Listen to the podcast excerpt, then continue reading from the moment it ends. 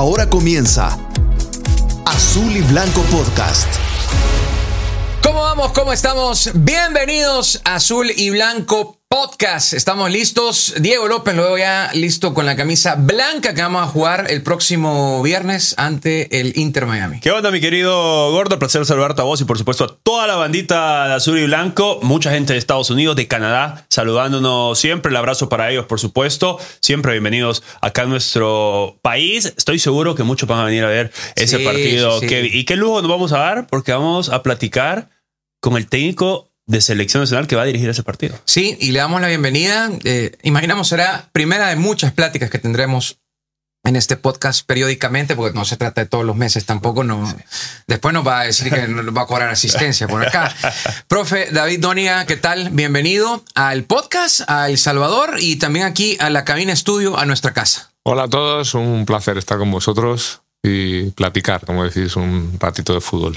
Bueno, yo quiero decirles algo. Eh, estábamos acá y el profe David eh, vio los micrófonos, vio el estudio y dijo, hey, yo hice un podcast también durante la pandemia. ¿Cómo fue esa etapa de podcaster de, del profe? Bueno, más que podcaster es en esa etapa de creatividad que surgió en la pandemia, ¿no? Para todos que estamos en casa encerrados con mucho tiempo y dependiendo de cada uno, diferentes cosas por hacer.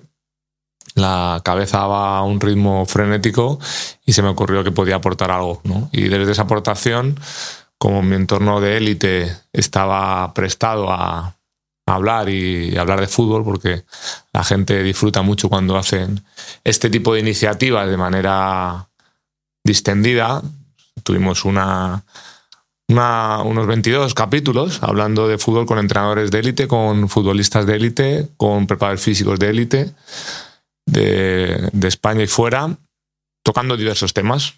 Incluso llegamos a tener un podcast con mis excompañeros del- de la cantera del Madrid, entró Iker Casillas, entró el entrenador campeón del mundo Vicente del Bosque y fue como un colofón ¿no? a, a aquel periodo. Pero estuvo muy bien y, y a, a nivel general uno aprende de todo y eso es un aprendizaje también porque vosotros sabéis lo que implica. ¿Hay algún lugar donde, donde se puede escuchar todavía? Sí, ¿Quedó en la claro. Mis, mis canales están abiertos a, a todo el mundo, mis redes y en, en mi canal de YouTube está todo, todo ese proceso junto a, a mi trayectoria futbolística. Ah, ándale. Interesante. Mi- mister, consultarle de entrada, ¿era, ¿era una broma o es verdad que trajo más ropa desde, desde Madrid para El Salvador y que No, cobraron un verdad. exceso de equipaje? Es verdad, yo miento poco y se me nota cuando miento. Tengo que, tengo que ensayar mucho para mentir. Así que es verdad, es verdad, es cierto. Ya son muchas experiencias fuera y, y sé cómo funciona y decidí traerme lo que iba a necesitar para, para esos dos años y medio. Y bueno, ya, ya veremos si en los, en los viajes que haga a España durante este proceso me lleve ropa en vez de, para ir, para ir ubicándome ¿no? y colocando todo, pero bien, sí. ¿Cómo llegó esa llamada? De, imagino que fue Diego Gama, no, no, no sé, pero ¿qué, qué lo encontró haciendo, mister? Bueno, estaba, acababa de terminar el- la temporada en Panamá y estaba con la familia disfrutando de, de esos 15, 20 días de vacaciones mínimo que teníamos, porque había opciones en el mercado que podían surgir. Estábamos hablando con algún club y, y desde ahí, bueno, aprovechando porque en esto del fútbol sabes que de un día para otro tienes que hacer las maletas y después de estar seis meses sin mi familia, sin mi pareja, sin mi, sin mi gente, me- era muy importante para mí esos, esos, esas dos semanitas por lo menos aprovechar para estar con todos y la aproveché muy bien y, y antes de Navidad surgió la llamada. ¿Cómo te ha Eh, es- tratado? Es decir, que la llamada llegó a Panamá, pero usted después viajó a. No, Madrid, no, no, yo en Panamá acabé la, la temporada, la primera, yo me volví el día 10 cuando Ah, ok, acaba la final en Panamá y desde el día 11 hasta el día que hablamos, 21, 22 de, de diciembre, estoy en Madrid, Málaga. Ah, ya, ya, ya. con- Listo. con- viviendo con la familia momentos que luego no voy a poder disfrutar durante un tiempo. A ver, eh, y eso quiero preguntar, porque lógicamente uno está en lo suyo, termina el trabajo en Panamá. eh, aquí a nosotros también nos agarró un medio temblorcito con, con el tema de, de, la, de la ida de, de su antecesor. Sí, eh, ¿tenías eh, al Salvador en el radar? O sea, independientemente estuviera Rubén de la Barrera, estuviese quien estuviese, ¿siempre tuviste el Salvador en el radar? Era uno de los focos igual que las selecciones centroamericanas y equipos de Centroamérica, porque una vez que entras en, en un mercado, ese mercado se abre y si encima tienes actuaciones de, de- llamando la atención, como fue el año pasado una pretemporada muy buena, en- ganando equipos como Saprissa y Herediano en, partidos de preparación y luego la Copa Centroamericana, donde en Honduras dejé una impresión muy buena en mis enfrentamientos con Motagua y con Olancho. Y luego el partido con Alajuelense, que fue, bueno, se llevaron un, susto muy grande y estuvieron a punto de quedarse fuera y nosotros meternos en cuartos. Con lo cual, eso abre, un mercado que se suma también a los que ya había abierto. Con lo cual, yo siempre estoy escautando. ¿Cómo, cómo te ha tratado es- es- este lado de, del mundo? Centroamérica, American. América, digamos. Sí, porque ha estado en Arabia Saudita, lógicamente en, en Europa. ¿Cómo, cómo es el, el trato genérico del centroamericano? Yo me siento bien tratado en todos lados. Yo no sé si también es porque yo trato bien a, a los demás. Entonces es difícil que te devuelvan eh, una pelota Un ladrillo. con cambio en otra dirección. Pero sí que es cierto que aquí en, en Centroamérica y en Sudamérica estoy muy a gusto porque somos hermanos, porque somos hispanos, porque el idioma ayuda, porque entiendo mucho mejor la, la realidad de, de estas culturas, porque es una cultura nuestra. Cuando le llega el llamado y le dicen El Salvador, la selección de Salvador, ¿qué fue lo primero que imaginó de la selecta, de la- del- del azul y blanco? No hizo falta imaginarse, es que yo ya conocía esto. Ya había estado aquí, ya había jugado contra El Salvador, ya había preparado partido contra ellos, dos partidos más uno en, en Estados Unidos. Si recordáis aquel partido que se canceló Sí. por, la, por la tormenta, Carolina del Norte. era una convocatoria muy, muy sub-23, sub-21, porque juntamos jugadores nacionales con los futbolistas que yo empezaba ya a tener preparados para llevar a Toulon. Con lo cual ahí, aunque la, la gestión y la dirección fue de todo el cuerpo técnico, tuve mucho, mucha influencia en ello y esa preparación de partidos se suma al conocimiento anterior, más luego lo que también he conocido de este año en Centroamericana con la participación en, en Copa, donde ha habido equipos salvadoreños y puede haber sido uno de los rivales nuestros en la fase de grupos, incluso luego en, la fase de, de cuartos si hubiéramos pasado. Eh, actualmente sabes cómo está el ambiente. Eh, es lógico después de tantas cosas que han sucedido, que nos quedamos sin técnico, o ya tú estás acá, que no hemos ganado más de 17 partidos, que mm, hay incertidumbre en cuanto al fútbol por muchas decisiones y situaciones que pasaron, incluso una que lamentablemente sucedió ya casi hace un año, que se suspende el, el torneo por un eh, acontecimiento trágico ¿no? Que, que- que vimos en nuestro país. Todo eso ha venido golpeando el, el- el fútbol, ¿no? Eh, ¿Cómo venir a tratar de, primero, lógicamente, eh, encontrar desde tu sector, desde donde tú vas a aportar, a poner algunas curitas, a tratar de empezar a, a trabajar en, en lo que se va a hacer? Eh, ¿cómo, has sentido? Yo sé que es muy pronto para preguntarte esto, porque son cinco días acá en el país, pero el trabajo ha sido arduo. ¿Cómo, cómo has sentido esto eh, en El Salvador ahora, el ambiente, todo lo que te rodea? Cuando yo llego a los sitios aplico un sistema de trabajo, porque es la única manera de poder acometer cualquier tipo de, de trabajo de, o de propuesta que te hagan. Me explico. Si yo, si yo firmo en un equipo y tengo que estar en 24 horas en un, en un lugar preparado para, ya sea un equipo que está eh, que de entrenador, que empieza una pretemporada, que ayer perdió y la semana que viene este partido, que tiene un partido en 10 días como aquí, yo tengo que tener preparado un plan. Y ese plan lo tengo siempre. Ese es mi sistema. Muy importante trabajar con, con un sistema porque los objetivos ya te los ponen allá donde vayas. Pero si tú no tienes un sistema no tienes por dónde empezar. Es un marco de referencia. Yo tengo mi estructura de trabajo y siempre hago lo mismo. Eso parece que puede chocar con, con la adaptación a los, a los sitios donde vas y es todo lo contrario. Gracias a que yo sé cuál es el primer paso, nos ponemos en movimiento. Si no te ataca la parálisis por análisis, ¿sabes? Y te quedas bloqueado, no sabes qué hacer. Porque si te llaman de Salvador hoy y mañana tienes una oferta de Kuwait o de repente te dicen tienes que irte a, Letonia, ¿cómo haces para cambiarlo? ¿Es lo mismo? No tiene nada que ver y sin embargo mi sistema aplica a todo. Eso, eso significa Primero, contacto con, con el medio o con la gente del medio que tú conoces, que te puede dar información sobre él. Si conoce el medio, mejor que tú.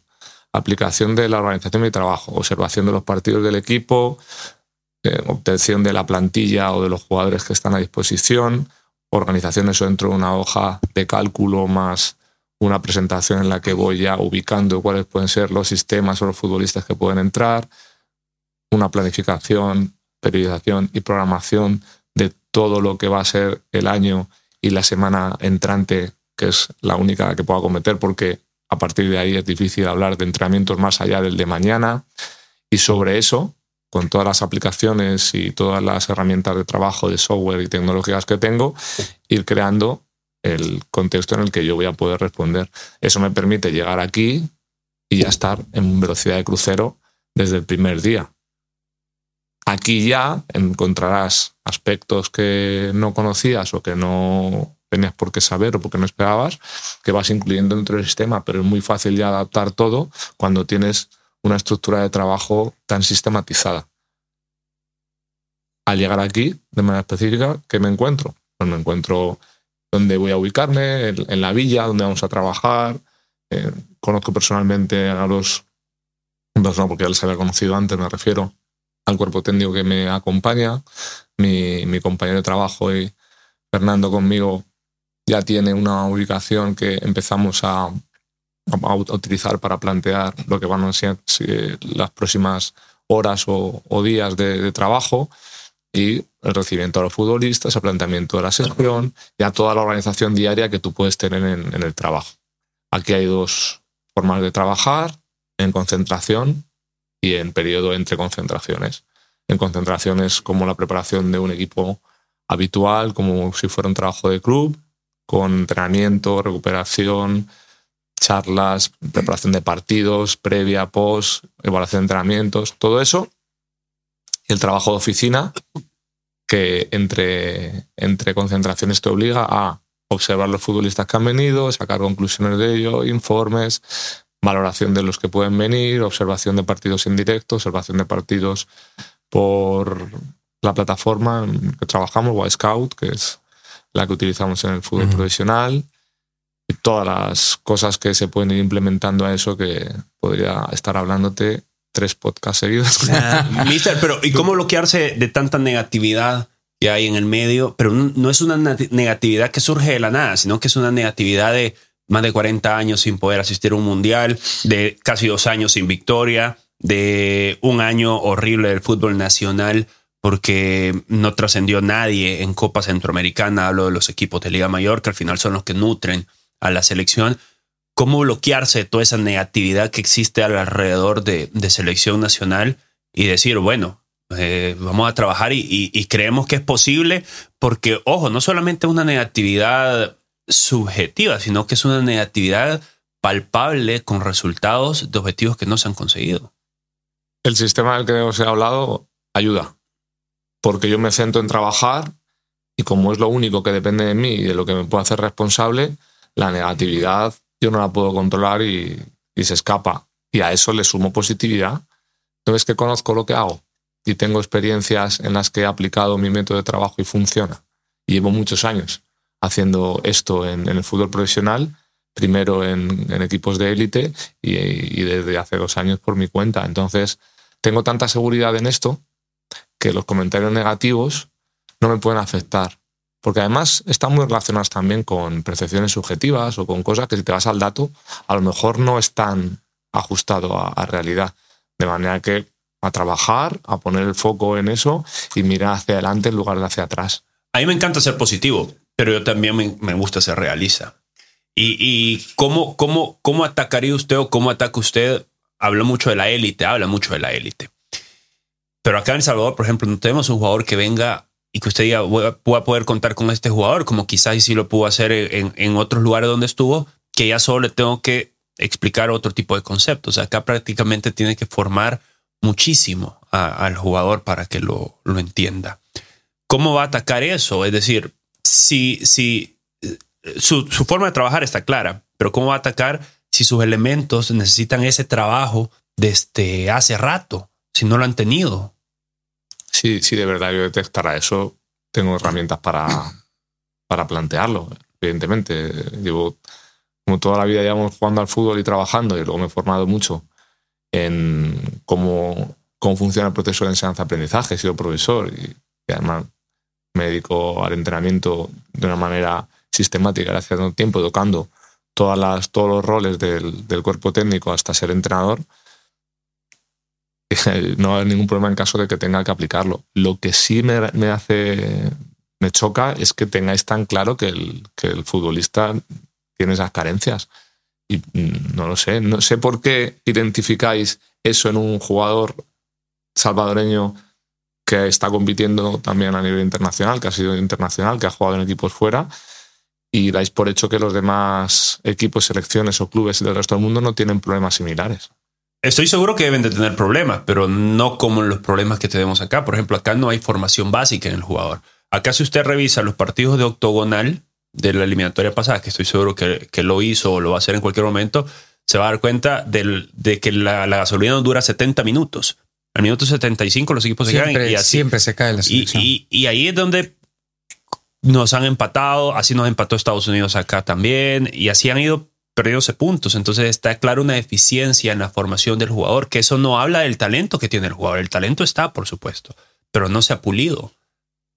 Respondiendo a su pregunta. A mí me parece una, una causa-efecto demasiado simple para la complejidad que es esto. Es decir, es que eso de, lo que, de que el equipo se cae lo he escuchado en todos los países. Es como una preocupación porque cuesta mucho entender la dificultad que tiene todo y que muchas veces las cosas, bueno, muchas veces no, las cosas no, no son producto de una causa monofactorial. Las cosas pasan por múltiples factores y todos a la vez. Entonces, habrá también partidos, si nos ponemos a tirar de histórico, en donde se habrá ganado en los últimos minutos, o habrá partidos en los que ha habido un empate y los últimos minutos no, han afectado. Por eso te decía también el tema de la objetividad y la subjetividad y que la percepción que tenemos de las cosas está muy ligada a las emociones. Y eso provoca que no, veamos la realidad de una manera más sujeta a lo que realmente pasa.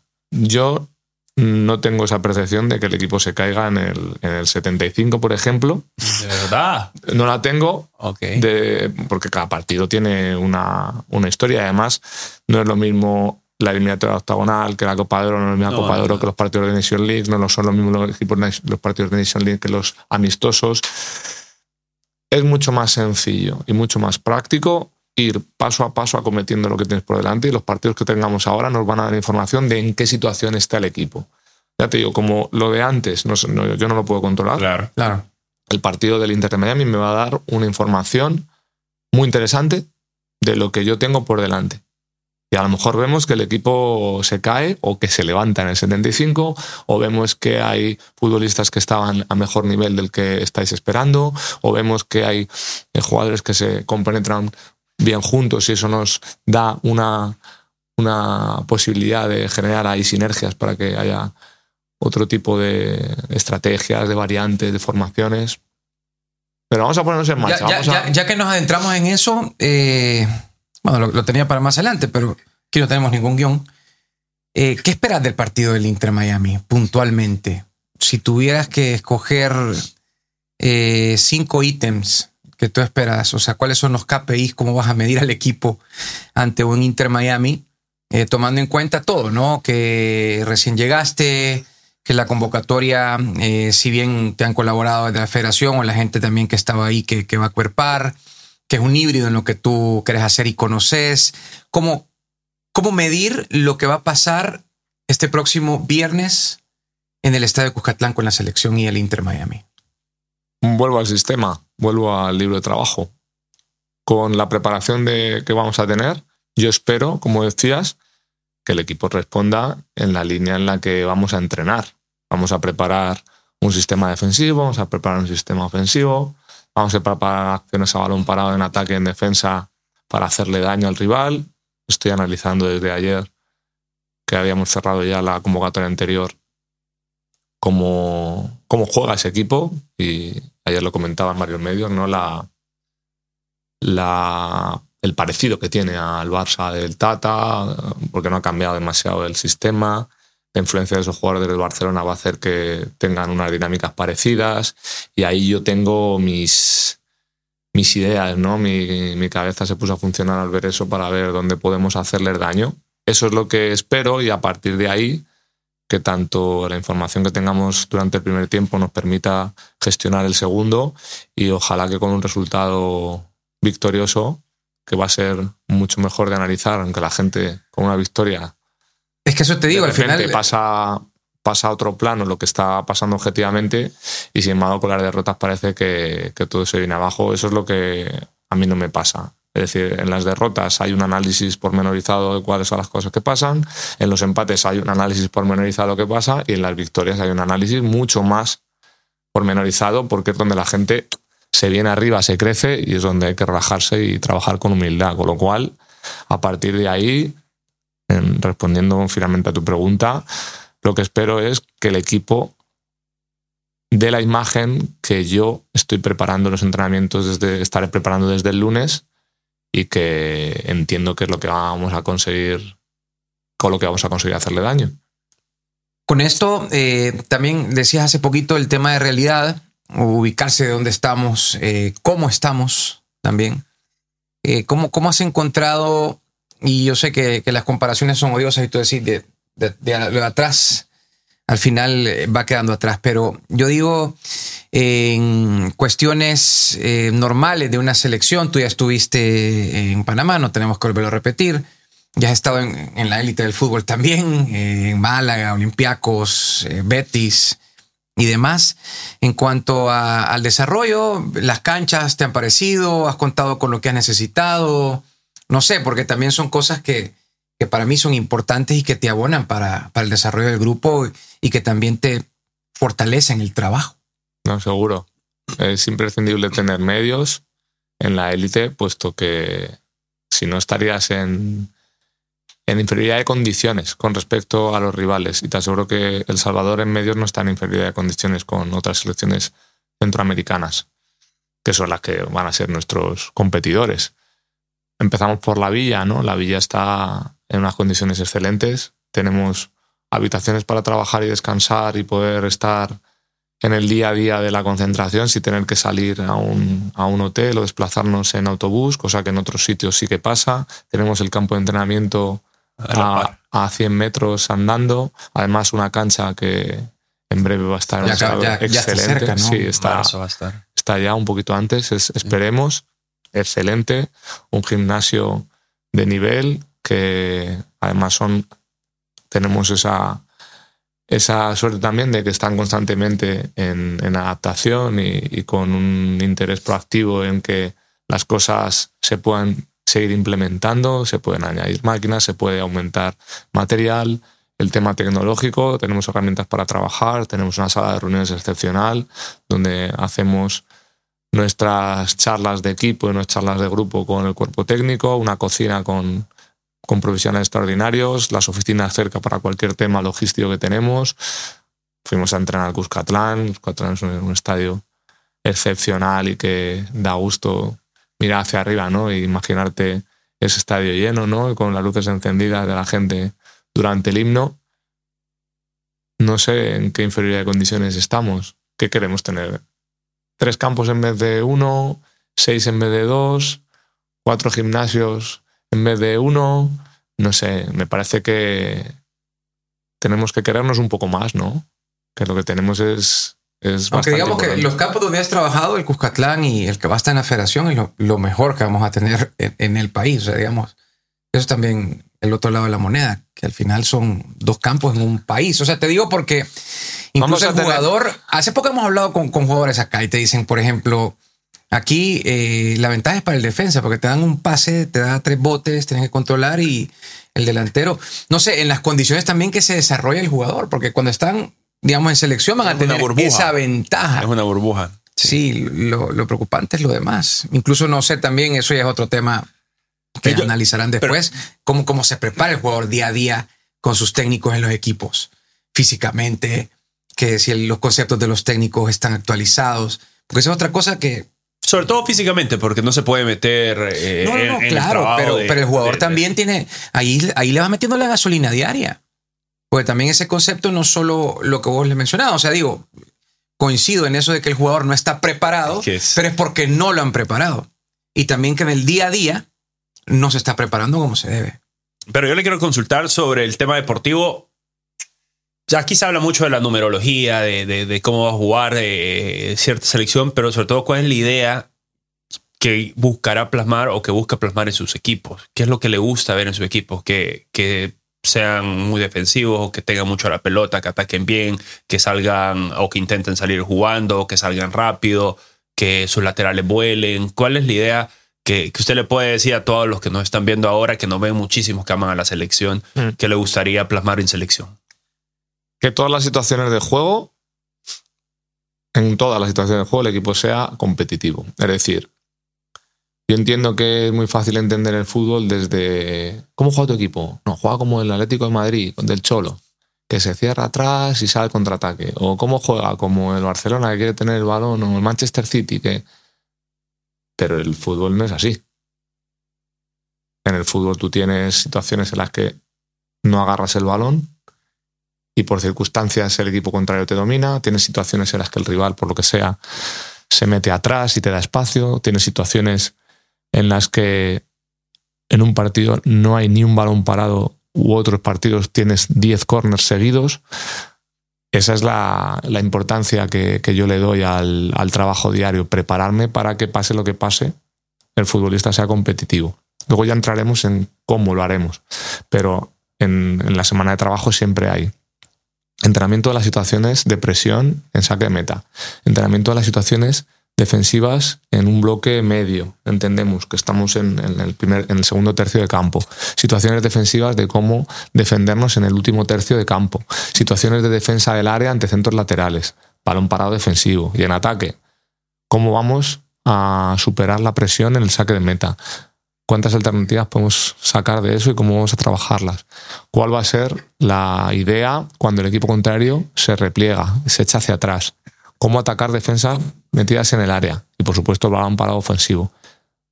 Más mejoras, más micro que en la selección, tal y como estamos, no tampoco ahora da tiempo a, a implementar. Eso que hace que el futbolista esté muy seguro ante todo lo que pasa, porque tiene un plan para todo. Sobre tres aspectos puntuales, se genera toda esa, esa- ese funcionamiento que es complejo y que hace que el, que el futbolista cuando salga al campo tenga muy claro lo que queremos. Pero al- alguien me contó que la práctica del martes había practicado con línea de tres, por ejemplo, por, decir un ejemplo. David Oniga se casa con alguna idea o va, va a depender de, adaptarse al jugador y decir, bueno, no, aquí no tengo para tener a, dos laterales que se conviertan en extremos. Hay algunas ideas que parten de mi, de mi forma de entender el, el fútbol como, como que es más eficaz una cosa que otra, pero esto hace tiempo lo pensaba de otra manera. Entonces podemos encontrarnos un equipo que defienda con una formación y que ataque con otra. Y seguramente nos encontraremos en juego movimientos de futbolistas en el terreno de juego que hagan que cambien de posición y que, y que sea más difícil identificar cuál es la posición de partida, porque al final un sistema de juego es una foto fija. Ok. Y sí, es- sí, sí, sí, eso sí, se es desordena a la hora que empieza a rodar. Entonces ¿Quién decía que seguramente... eran numeritos de teléfono? Alguien decía un técnico, ¿no? Son, son puros Ah. números de teléfono, dice. ¿Cómo? No, un técnico decía, no, el, el- el sistema al final solo son números de teléfono, y Ah, son para sí, números sí, del sí. teléfono. No recuerdo quién es el que mencionaba eso. Eh, David, preguntarte, y bueno, a la gente que nos está eh, viendo, agradecerles como siempre que están pendientes de Azul y Blanco Podcast. Ya le vamos a hacer las preguntas que mandó la gente. Sí, hay, varias preguntas de- de nuestros, eh, eh, bueno, lo- los que nos escuchan, los seguidores, todos los que están pendientes y por supuesto aquí en la cabina. Suscríbanse a todas nuestras plataformas, Spotify, Apple Podcasts, eh, YouTube. Ahí póngale la campanita porque cada vez que subamos algo se tiene que estar pendiente. Hay varias. Siguiendo con lo que mencionaba Diego, eh, y, y esto te lo digo desde el punto de vista porque hay muchas preguntas de eso y para resumirlas, algo también que yo traía, pero ¿cuáles son los objetivos? Porque aquí mucha gente se centra, se fija, se ancla a decir, a ver, ¿qué, qué, qué me va a decir el técnico que vamos a hacer? ¿Cuáles son los objetivos que él tiene? Pero es que es parte de la vida, que todo, trabaja, todo, se trabaja con todo. objetivos. Sí, pero para la selección Y algo también que hablábamos vos y yo, eso lo, lo hablábamos y, y- y nos pareció también atinado, David, el hecho de que vamos a competir para estar, porque al final para eso, si, si no estamos aquí para ganar, si no estamos aquí para, Para intentarlo, para pues. intentarlo, pues cada quien que se quede en su casa y bueno, tú te quedas en Málaga mejor tranquilo ahí en la playa y sí, ¿no? ¿Cuáles son los objetivos de David Donia? Los mismos que los vuestros. Ir al mundial, ¿Sí o no? ¿Sí o no? ¿sí? Sí, Los mismos que los 7 millones. de- Ganar, ir al mundial. los mismos que los de la dirección. No, pero tiene- es lo bueno que tiene la, la selección, que todos somos uno. No, a ver, pero vamos, vamos a ser claros. La dirección deportiva, en su momento, hace en octubre, tenía otro objetivo y fue claro. Y por eso se lo pregunté en conferencia de prensa a, a Diego Gama. Porque él dijo: el objetivo que ven el técnico no es ganar todos los partidos, el objetivo no es ir al mundial. Así lo dijo tal cual. Por eso, te lo estoy- por eso se lo pregunté a él y, y por eso lo traigo acá también, porque fue una de las críticas que yo hice. Porque entonces, ¿para qué traes un técnico? Pre- Pregunto yo. Si el objetivo no es ganar ni ir al mundial, no, no, no tiene sentido, pero me quedó claro en tu conferencia, me quedó claro ahora también que Sí, los Que objetivos. sí. es- Tiene, tiene que ser eso y, y es eso. No hay más. Sin duda. Sí. ¿Cómo ves a la selección? Yo sé que nos estamos ahorita trepando y, y- y lógicamente cuando inicia algo así, eh, de aquí a seis meses, ¿qué, qué te gustaría ver en la selección? No nos vayamos tan lejos eh, viendo en una Copa del Mundo, pero ya cuando empecemos a competir para la Copa del Mundo, ¿qué quisieras tener o, o- o qué ajustes o qué está en tu mente, en tu equipo de trabajo, que por lo menos en este primer semestre del año se pueda tener con la selección? Es demasiado lejos, pero a la vez es el primer hito. Es decir, es muy acertado lo que dices porque ese es el primer objetivo parcial, es la meta volante ¿no? que tenemos por delante.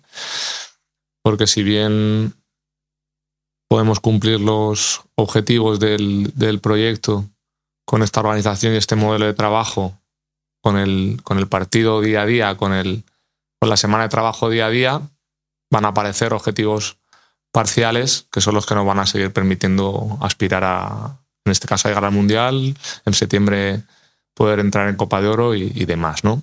Esas son las combinaciones que, que tenemos que hacer, el corto y el largo a la vez, y que uno retroalimente al otro. Los partidos de preparación de, de Inter y Costa Rica empiezan a ser lo que va a dar esa identidad y, y esas características que a nivel competitivo entiendo que tenemos que tener para que el día que nos enfrentemos en junio al, al rival que nos toque, porque todavía no se han hecho No los, se han hecho sorteos. los sorteos, estemos en las mejores condiciones. ¿Qué quiero ver ahí yo? Lo competitivo que os he dicho antes, un equipo que responda ante todas las situaciones de juego con eficacia, que seamos efectivos, que todo el mundo tenga claro qué es lo que se hace y una implicación absoluta a nivel, a nivel competitivo de rendimiento, que con una buena organización y sujetos a un plan y una, un ritmo alto y una implicación a nivel emocional grande, el equipo estoy convencido de que va a competir. Eso es lo que, lo que yo me puedo plantear como objetivos. Y poco a poco van a ir surgiendo cosas que ahora mismo no están en nuestra cabeza, fruto de la observación de, jugadores, de, como decía, esas sinergias, quiénes funcionan mejor con quién, hacia dónde puede ir el sistema, qué planteamiento yo hago en inicio que luego voy a tocar, porque de repente veo que es más eficaz jugar de una manera que de otra, y eso solo nos lo da el, el día a día, siempre dentro de ese sistema, ¿no? Profe, me gustó algo que le escuché decir, que la selección está abierta para todos y aquí no se trata de jóvenes o experimentados, de allá o de acá, sino que la selección es el que tenga el mejor momento para estar y ser parte de. Eso nos ha costado en los últimos años, porque siempre por X o Y razón... Se dividen, sí, se- sí, este es el mejor en su posición, sí, pero pero no, no, no puede estar porque es indisciplinado, o esto no puede porque hizo esto, o este está en mejor momento, pero no quiere venir. ¿Cómo va, cómo va a ser con, todo, con todos esos temas para poder tener a los mejores realmente en su posición?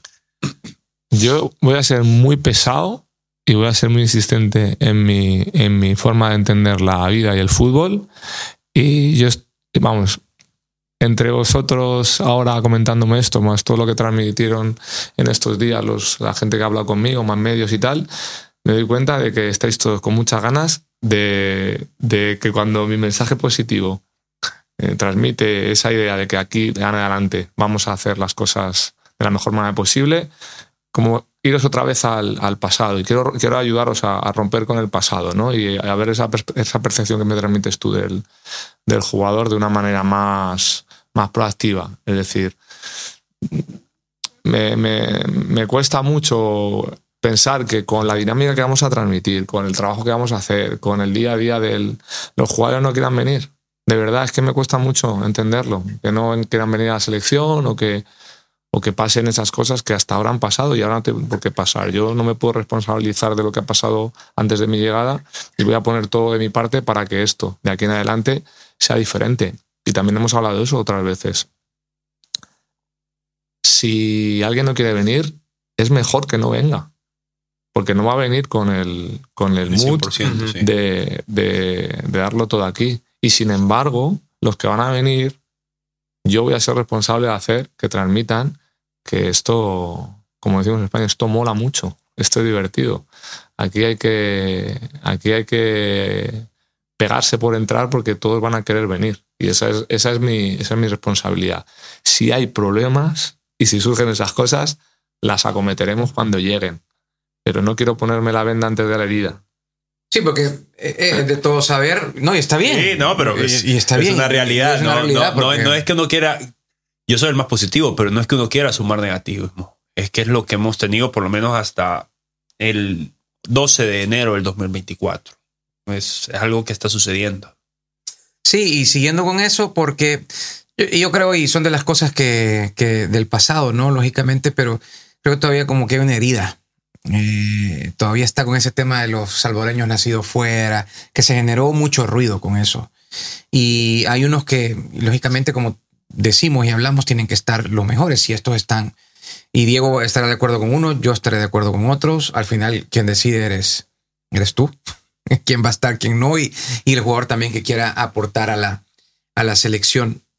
Eh, con, con el tema de, del equipo de trabajo, David, que, que tú tenés, eh, solo para retroceder un poquito, porque son de las cuestiones que lógicamente después se va evaluando, ¿no? Y tú también, el, el acuerparte bien, el, y, y qué es acuerparse bien también, tampoco es bien subjetivo, ¿no? Pero por lo menos alguien que conozca el contexto, como tú decís. ¿Cómo, cómo va a estar tu equipo de trabajo? Ya, ya hablaste con todos ellos, sabemos que, eh, bueno, tenés a alguien cerca, eh, ya, ya, en algún momento vamos a hablar con él también, ¿no? Ya lo mencionabas antes, pero eh, ¿cómo va a estar conformado el equipo de trabajo como tal, del día a día? Bien, conmigo viene Fernando Triano, responsable del alto rendimiento y la, ¿Te puedo, la te, performance. perdón que te interrumpa, sí. él va a estar contigo en la banca, eh, se, se, mantiene o, o, va a estar fuera, o sea, digo porque también lo vamos a ubicar, ya la gente lo va a ir conociendo después, ahorita que hablas de Fernando. El, el, rol también te acompaña siempre en, en, todo momento. Sí, somos, somos uno. Ok. Bien. Y es una, una persona fundamental para mí. El trabajo que hacemos conjunto prácticamente 24-7 hace que yo saque todo mi potencial y aparte está a disposición de tanto el cuerpo técnico como los jugadores para explotar todos esos potenciales y que tengamos todos nuestra mejor versión cada día y que la podamos aunar al, al, trabajo grupal. Los dos vamos, vamos juntos, como digo, somos uno y entramos en una estructura de trabajo en la que hay preparador físico más otra persona que Esto, apoya el Estos fueron ya, eh, perdón que te pregunte, eh, hablaron contigo, ya los conocías, ya sabes sí, quiénes sí. son, ya, ya están. Lo que te quería decir era que nosotros venimos los dos porque no ha sido necesario aportar a un cuerpo técnico profesional que ya tenía la federación más personas, ya que los que están están sobradamente capacitados y además los conocemos y como hablaba ayer en alguna cuestión que me, que me planteaban, en el fútbol con una llamada das con una persona que te da referencias cuando el conocimiento no es absoluto y todos hacemos ese tipo de, de contactos o relaciones para, para la gente con la que vamos a trabajar si es que no la conociéramos. Al cuerpo técnico que tenemos en la selección los conocía y los conocí en, este proceso. El cuerpo técnico salvadoreño lo he conocido aquí, aunque también lo presentamos en las primeras reuniones telemáticas que hicimos, más luego las aportaciones que han ido apareciendo de lo que es el- la estructura de la selección que se aunan a nuestro trabajo con el cuerpo técnico del primer equipo. Hay una estructura muy interesante porque siendo la mayor, la más importante, tanto el técnico de la sub-20 como el asistente de la sub-20, preparador físico y preparador de porteros se se suman al trabajo cuando estamos en, en concentraciones. Eso te iba a decir, porque en, en los entrenamientos vi a todo el equipo ahí, Claro, no sé, es- eso es- staff técnico casi de 10 Eso es personas. interesantísimo y nos permite tener múltiples visiones, una delegación de tareas que hace que el trabajo sea más eficaz más productivo. Yo estoy muy contento con lo que nos hemos encontrado, por eso hemos venido Fernando y yo solo, no ha hecho falta venir con nadie más. ¿Le ha marcado a alguien, eh, profe, de todo su círculo que conoció de la élite para decirle, El Salvador, ¿qué onda? ¿Fuiste a surfear o qué? ¿O qué? ¿Qué va, eh? El impacto que ha tenido en España ha sido excepcional a nivel, a nivel mediático y a nivel de mi entorno profesional. ¿Qué, qué te dicen, David? No, ¿Qué te hombre, dicen me- tú? Hay buenas playas. No, no- no digas, no digas nombres, pero ¿qué, qué- te dicen de, de tu venida a Salvador? No, la gente que me conoce y que me quiere está muy contenta. Estamos, estamos en una selección histórica y es un, es un puesto que tiene muchas novias. Es que, interesante. es que vosotros Sí, quizás no le dais el valor que tiene a, a vuestro, Sí, a pasar. vuestro país ni a vuestra selección. No tienen que venir desde fuera a deciros las bondades de las bondades vuestras. Y te digo que la percepción que tiene el, el mundo del fútbol de, de Salvador es muy potente.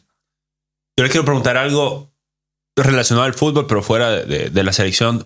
Y es una pregunta que siempre me hago. ¿Cree que algún día vuelvan los jugadores que portaban la número 10 con ese estilo al fútbol moderno? Profesor, usted en su experiencia. Los number 10 que dicen los ingleses, Sí, los, sí, ese sí. jugador entre líneas. Los Riquelme, los Pibe Aymar, los Pibe Valderrama, los Hagi. Pero puede que no se hayan ido, ¿no?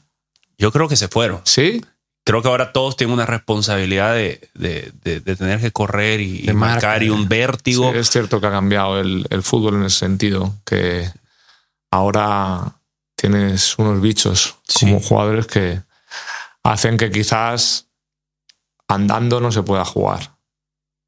Y es verdad que podemos, nos puede costar encontrar ese jugador porque también el fútbol es, es completamente diferente. No, quitando momentos puntuales del juego en los que adem- de manera estratégica quieras hacerlo a propósito, no se puede defender con uno menos. Y eso-. Pero bueno, tienes el último ejemplo, sin hablar de números 10, pero, pero Leo, por ejemplo, es un jugador que, que no está.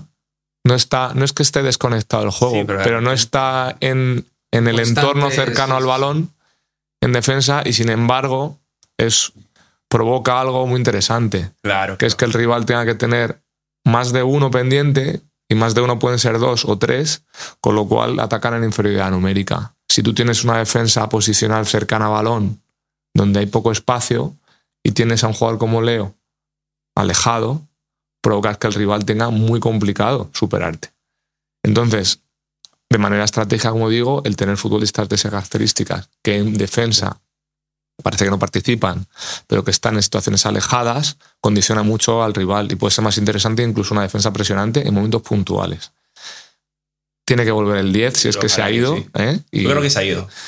y lo podemos recuperar porque características, el media punta nunca se ha muerto. ¿Sabes por qué? Porque, Porque, a ver, porque el jugador perezoso defensivamente siempre dice que es media punta. Porque así se inhibe de, de- De- de defender, de defender. y en ataque se quita la responsabilidad del gol, ¿no? Que es lo más difícil, lo que más vale, ¿no? Yo a veces utilicé eso como jugador diciendo yo soy media punta, ¿no? Ya, no, me, no me acuses de no hacer gol ni me metas presión defensivamente.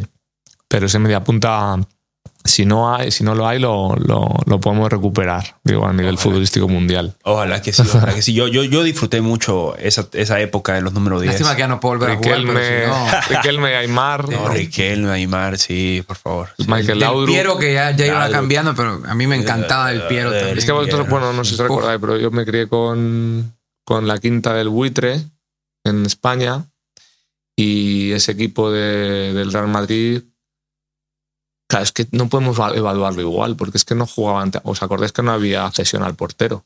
Y al no haber cesión al portero, bueno, se podía hacer al, al portero hasta el Mundial del 90. 90, sí. El fútbol no podía ser de presión al portero porque la cogía con la mano Claro. Eso limitaba, eso hacía que cambió todo eso. mucho y cambió que, a que el fútbol se jugara mucho en campo contrario. Prácticamente no había transición en ataques posicionales.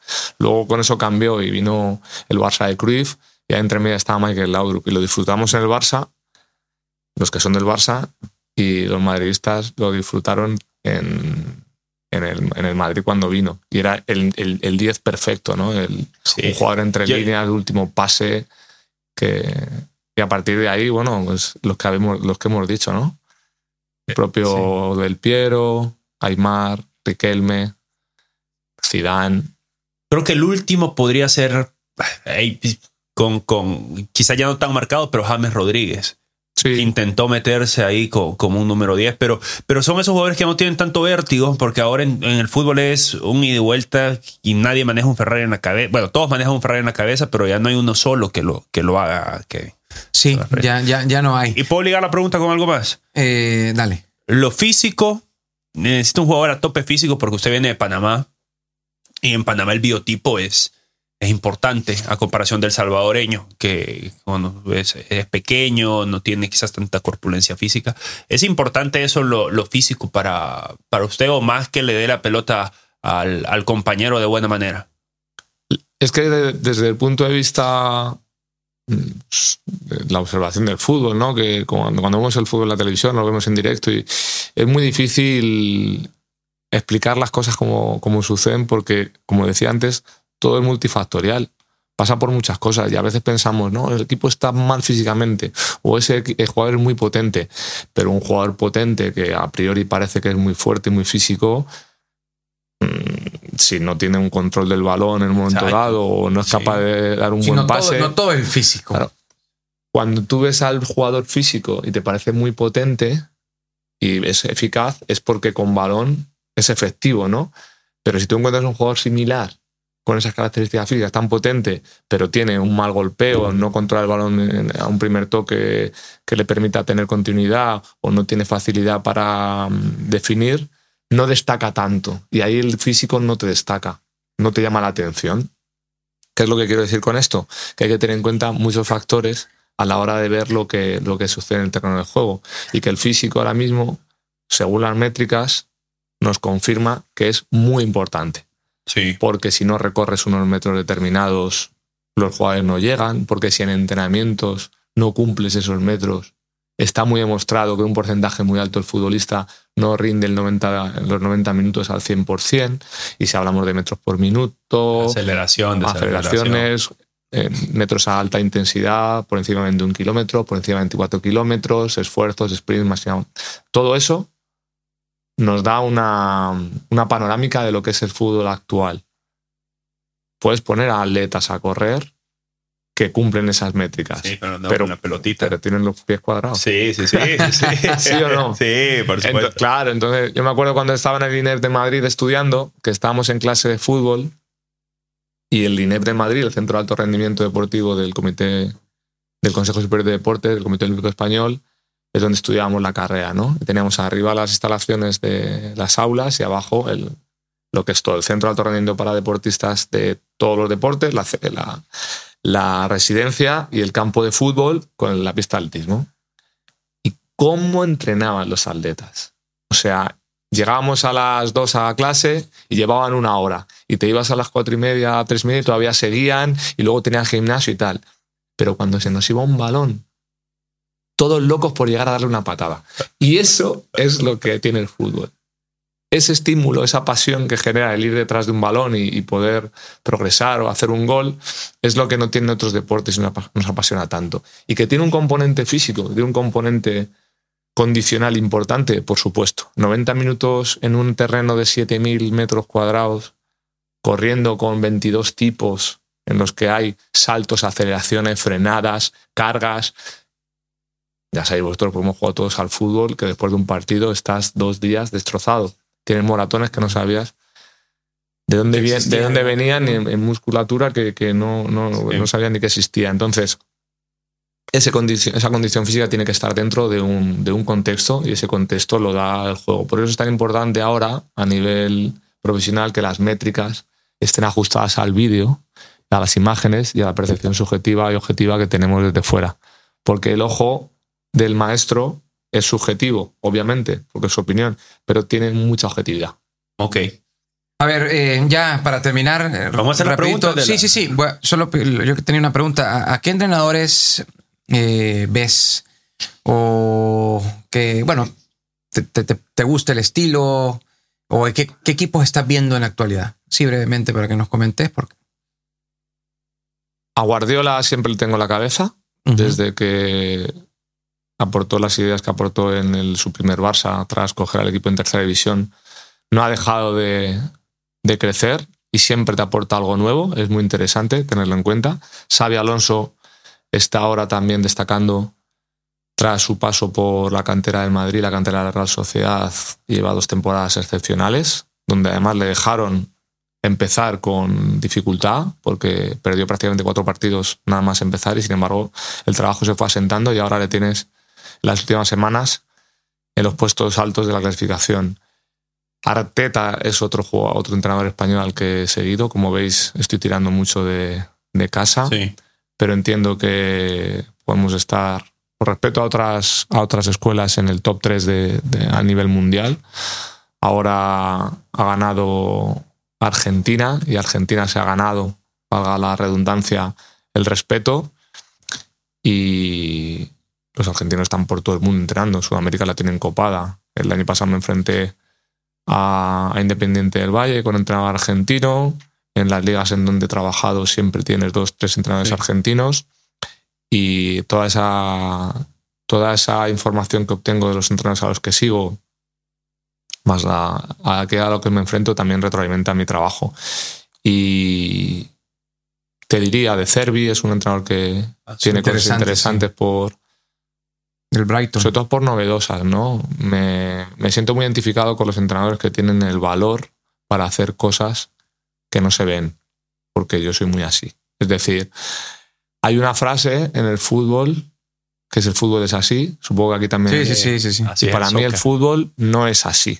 El fútbol es como queramos que sea. Y cuando me dicen, no, es que, ¿cómo vas a, cómo vas a defender con tres en esa situación? Bueno, es que no, eso no se hace. Bueno, pues yo lo voy a hacer, a ver qué pasa, ¿no? O cómo vas a sacar un, tiro libre con una disposición como la que tienes. Si eso, eso que, eso lo has comprobado, lo has visto, no, pero es muy raro, ¿no? No lo hemos visto nunca, pues tú lo vas a ver. Y, es ese estímulo, ¿no? El, mío propio, que llevo muchos años entrenando y cuando me ha tocado estar en el, perfil de segundo entrenador, he visto cosas que digo, vamos a hacerlo de otra manera. Y hay veces que el entrenador copia y hay veces que no. Y a veces que son muchos los condicionantes que influyen en que, en que se pongan en, en, En práctica. en práctica ciertos hábitos, ciertas rutinas. Pero cuando tú ya eres el responsable, a mí no, ni se me caen los anillos ni me tiembla la mano a la hora de hacer algunas modificaciones tácticas y variantes que me parecen que se hacen para ganar, sí, se hacen sí. para ganar, no se hacen para, para lucirse uno. Hay preguntas. Sí, hay preguntas. eh, aquí las tenés listas vos. Me pongo los lentes, me pongo los binoculares porque ya no, ya no Mickey. Eh, voy, a- voy a, de hecho, aquí lo van, a ver en pantalla. Son muchas preguntas. Yo Sí, va, no, va de pero- fútbol, pero- va pero- de vida, va no, de pero, todo. pero, pero vamos escogiendo porque las vamos a ir poniendo a ir para poniendo. que vean, vean Sí, que sí, son sí. reales, pues que no las estamos inventando. Sí. Eh, eh, me, voy- Sí. me- me voy a ir con esta, me voy con esta para, para dejar a un lado el fútbol. Sí. Eh, Jorge Humberto dice: Ya probó las pupusas revueltas. No, no me ha dado tiempo, no me ha dado tiempo. ¿No? Pero allá donde fueres, haz lo que vieres. Tranquilos que van a caer. Dice Paola Chávez, ¿cómo podría calificar la intensidad de sus entrenamientos? competitiva, cercana al ritmo de competición. Lo único que no se puede, y eso os dejo ahí un- una, una idea que compartimos todos los entrenadores del mundo, es imposible eh, modelar la competición en entrenamiento porque hay un estímulo emocional que nunca va a aparecer porque el futbolista sabe que no se juega nada. Entonces, mi reto siempre es llegar al nivel competitivo máximo más cercano al de competición en, en entrenamiento. Eh, 100-Freddy. ¿Tiene algún reglamento con las indisciplinas? Los reglamentos los suelen tener las instituciones y en mi reglamento es ser ejemplo. Como yo soy una persona que cumple su palabra y tiene un respeto excepcional por una organización del trabajo, por una estructura, por, por unos valores. Eso es lo que yo hago en mi día a día y si el futbolista te ve y es, eres ejemplo, es muy complicado que no cumpla. Entonces lo primero que hago yo es cumplir con, con horarios, con trato, con organización, con respeto y a partir de ahí surge solo. Si en ese sistema pasan cosas, ya las acometeremos. Roberto Hernández se puso creativo, mira, dice 50 mil mensuales de club en España, Europa, ¿se va sí o no? 50 mil mensuales. Sí, O sea, que te ofrecieran 50 mil mensuales en un club de España, Europa. Si me ¿te ofrecen vas o no? 50 mil mensuales, después del Mundial me van a ofrecer más, así que nos quedamos hasta el final. Buena Muy bien. respuesta, ¿eh? Sí, eh, bueno, es casi lo mismo porque dice si lo llaman de, para dirigir a Liverpool. No, que pero ahí había, responde, otra. Sí, este. Pero ese se quiere ir conmigo. Ese lo dice para irse conmigo a Liverpool. Sí, eh, a ver, bueno, esto ya lo, ya lo comentaba, ¿no? Cómo hará para a, Za- a Zabaleta y a Roldán y a Nathan Ordez que estén con la selección. Esto lo dice eh, Chávez-2008. El ejemplo. La contaminación positiva. Dice Jefferson Calderón, ¿en cuánto tiempo veremos la mano o el plan de él en la selecta? Yo espero que desde el primer día. Y también espero que haya partidos en los que no nos veamos ninguno, porque eso es el fútbol, ¿no? Dices, madre mía, ¿qué ha pasado hoy, no? Entonces, eso no nos puede, eso no nos puede sacar del objetivo de, de, lo que tenemos en la cabeza. El equipo, estoy seguro de que se va a ver desde el primer momento y va, va a empezar a identificarse cosas. No soy adivino, no te sé decir cuánto, pero la experiencia me dice que en pocos partidos el equipo ya toma velocidad de crucero y insisto, habrá días en los que estemos todos enfadados porque no está pasando lo que queremos, pero no pasa son humanos, ¿eh? no son máquinas. Y Circo dice, ¿cómo mira lo que pasó con De La Barrera? No tengo, no tengo ninguna opinión desde, desde fuera porque es muy difícil entender lo que pasa cuando tú no estás en, en- en algo, ¿no? Y, y juzgar, juzgar a, a alguien sin conocer la información completa de lo que ha pasado no me parece justo. Es la última acá, ya con esta nos despedimos. Eh, Chris Valdés, 127. ¿Podrás salvar a este equipo y conseguirnos una victoria? es para lo que trabajamos. Yo lo tengo en la cabeza. en- y no es ni, ni espero ni sueño, no, es primer partido, vamos a hacer todo lo posible para ganarlo. Y yo no voy a, yo no a plantarme en el Cuscatlán el próximo día 19 sin la idea de, de hacerle daño a ese equipo y superarle. A partir de ahí, disfrutemos. Bueno, muy bien, David, te deseamos éxitos. Gracias. Todo lo mejor. Ya Sí. se lo dije en conferencia de prensa. Si a él le va bien, si a su cuerpo técnico le va bien, a la selección le va a ir mejor. Así que. Y, y- y te lo decimos porque nosotros somos creyentes. Nu- Nuestro podcast se llama Azul, y Azul y Blanco, Blanco. por lo mismo, porque creemos en nuestro fútbol, creemos en nuestra selección y también el mood del país eh, eh, está diferente. Cuando la selección le va bien, no te imaginas, este, El Salvador parece que, que brilla. Parece que es Disney. Sí, parece que es. Disneylandia Sí, sí, y- sí. No, yo- lo vas a ver. Cuando El Salvador gana, el país cambia. El país cambia en, en- en el mood que anda la gente. Hasta el tráfico, la gente. Todo. En Estados Unidos, bueno, los que nos ven en Estados Unidos, el llegar y por ahí eh, molestar al, al compañero Sí. Chapín, Lo al he visto, que lo he visto, no es, eh, no es ajeno a mí, lo he visto. Lo he visto. He visto ganar al equipo aquí y le he visto ganar a Estados Unidos y sé lo que es. Bueno, gracias David por habernos acompañado. Gracias a vosotros. Sí, Gracias, esto fue Azul y Blanco Podcast. Nos vamos a encontrar pronto. De hecho, les decimos que estén pendientes. Síganos en las redes, Azul y Blanco Podcast como tal. Eh, lo tiramos ya, decimos. Sí, que- por favor. Bueno, vamos a cobertura internacional. Nos volvemos a subir al avión. Agarramos la Otra maleta. vez. Otra vez. Soltar la maleta, Otra que- vez más. O sea, este Diego no deja de comprar boletos. Eso es lo bueno de que Diego trabaje aquí porque eh, es, es el que nos lleva de viaje. Así que. Oh, ya quisiera. Bueno, mira, y le damos la bienvenida también a Super Repuestos, que está con nosotros acá en el podcast pendiente, porque sus repuestos trae algo espectacular. Espectacular, Esta semana que se viene en las redes tienen que estar conectados. ¿Sí? Bueno. Un abrazo grande para todos y como les digo siempre, por favor, a ser felices. Chao. Adiós. Esto fue Azul y Blanco Podcast.